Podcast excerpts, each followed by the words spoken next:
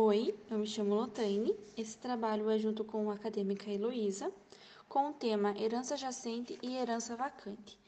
É, eles estão descritos no Código Civil, nos artigos 1819 ao artigo 1823 e também no Código de Processo Civil dos artigos 1142 ao artigo 1158. É, ocorre a herança jacente quando alguém falece, não deixando testamento, nem cônjuge sobrevivente e nem parente conhecido para sucedê-lo. O pedido para declaração da herança jacente deverá ser formulado pela Fazenda Pública, Ministério Público ou interessado por meio de advogado instruído com a certidão de óbito. É, o juiz, através da decisão simples, deverá declarar a herança jacente. Diante do não comparecimento de herdeiros, nomeará curador. Sendo declarada a herança como jacente, o juiz da comarca de homicídio do falecido, sem perder tempo, procederá à arrecadação de todos os bens. A herança jacente ficará sob guarda, conservação e administração de um curador, até a respectiva entrega ao sucessor legalmente habilitado ou até a declaração de vacância. Sendo declarada vacância, os bens serão incorporados ao domínio da União, do Estado ou do município.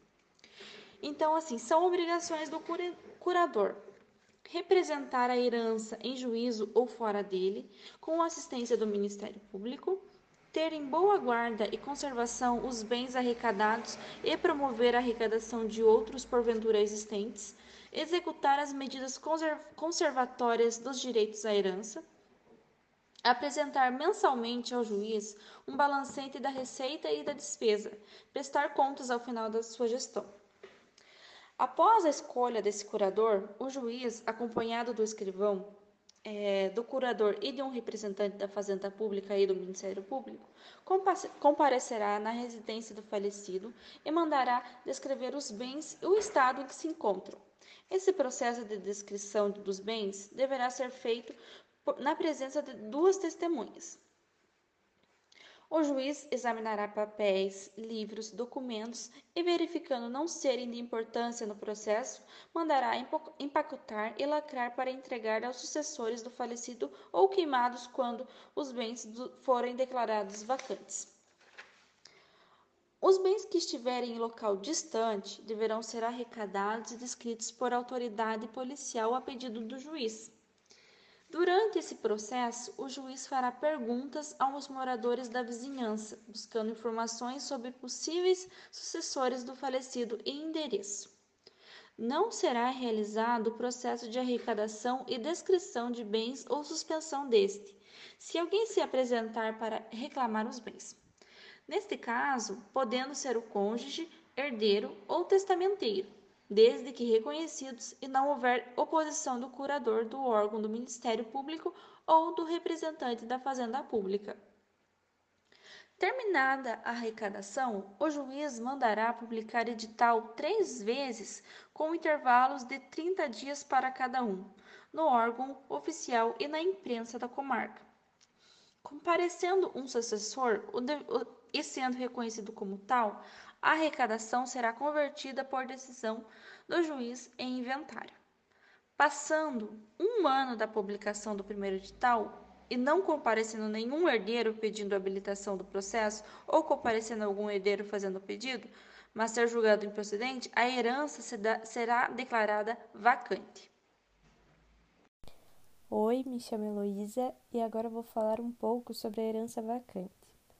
A herança vacante é aquela em que o bem é devolvido ao patrimônio público, por não haver herdeiros que se habilitassem no período de jacência. É, é herança em que não é declarada ser de ninguém. É prevista no Código Civil, mediante o artigo 1819, que quando falece alguém sem deixar nenhum testamento indicando quais são os herdeiros legítimos ou os legatários para receber a herança do falecido, ou ainda na hipótese de que, quando os herdeiros são indicados pelo testamento, mas não existem ou não aceitaram a herança, e ainda se o falecido não deixar nenhum cônjuge ou companheiro. Após ser declarada essa vacância, se existir algum herdeiro colateral, esses ficam excluídos, sem direito à sucessão. Já os outros herdeiros, que são os ascendentes e descendentes, têm o prazo de cinco anos contados da abertura da sucessão para dar início à ação da petição de herança. E, se nenhum herdeiro der início à ação e passar o prazo de cinco anos da abertura da sucessão, o acervo hereditário será indefinitivo para o poder público. É feita uma sentença que faz a transferência da herança jacente para a herança vacante que irá destinar os bens para o poder público, tornando obrigatório que o curador entregue assim que completar um ano da primeira publicação dos editais. Mas o prazo de aquisição definitiva não vai ser contado desse fato, mas sim da abertura da sucessão. Assim, a herança possui dois efeitos. O primeiro deles é o resolutivo, que ocorre quando ainda não se passou cinco anos da morte até a sentença e o outro é o efeito definitivo que acontece quando completa cinco anos da morte até a sentença.